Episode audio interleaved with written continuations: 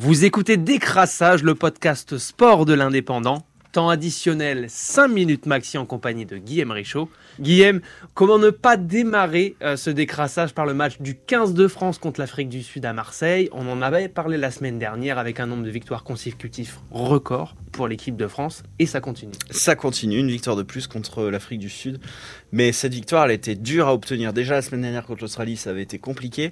Euh, là aussi, ça a été très dur. Euh, c'est bien de voir euh, cette équipe de France qui gagne dans la difficulté Oui. face à des grosses équipes. Euh, sous le mandat de Fabien Galtier, les, Français avaient battu tous les gros, euh, sauf l'Afrique du Sud qui n'avait pas joué. Ouais. Euh, cette fois, ils les ont joués et ils ont gagné. Alors un match Grosse intensité. Ouais, très grosse intensité. Certains parleront de violence. J'irai pas jusque là parce que je crois pas que ça n'ait dépassé les, hum, les limites du jeu. À chaque Oui. fois, ça a dépassé. Il y a eu des, il y a eu des cartons. Il y a d'ailleurs eu deux cartons rouges. Les deux fois, hein, c'est des, c'est des, des fautes qui méritent carton rouge.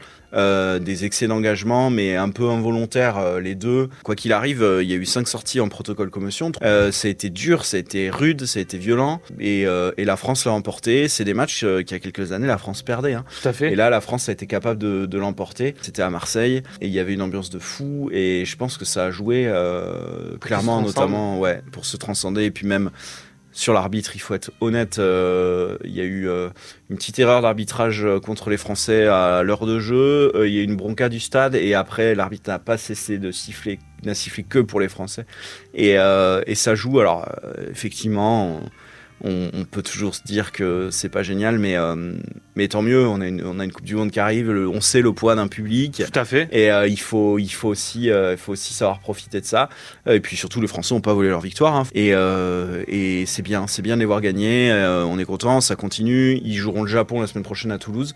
Ça va clairement tourner hein, parce qu'il y a eu des blessés, euh, il y aura des suspendus. On pense à Dupont, mais c'est pas plus mal parce qu'il va falloir qu'il souffle un peu. Bien sûr, ouais, beaucoup.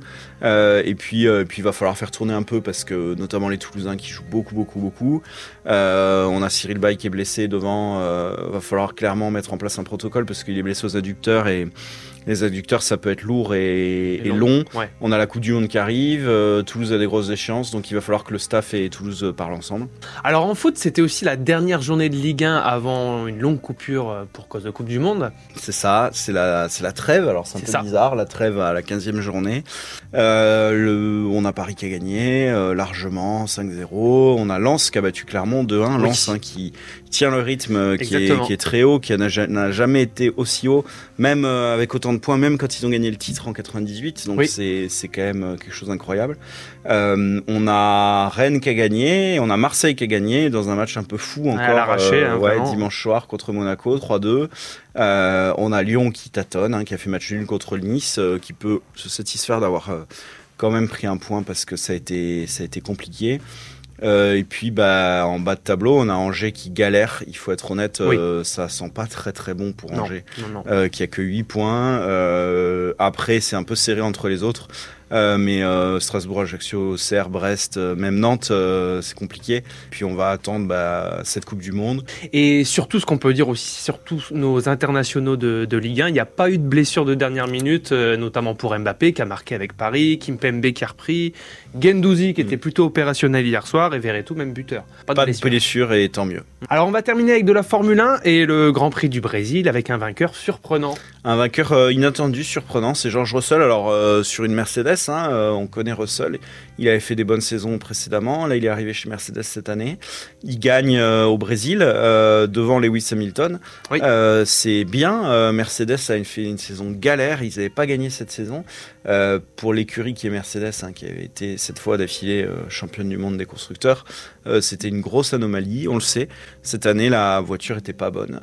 Clairement, on l'a su dès le début de saison. Oui. Mais ils ont bossé, mais ils se sont arrachés. Ils voulaient obtenir une victoire, ils l'ont obtenue. Et puis finalement, c'est Russell qui l'a emporté. Euh, on saura jamais vraiment si Lewis Hamilton l'a laissé, laissé. gagner, n'a pas attaqué.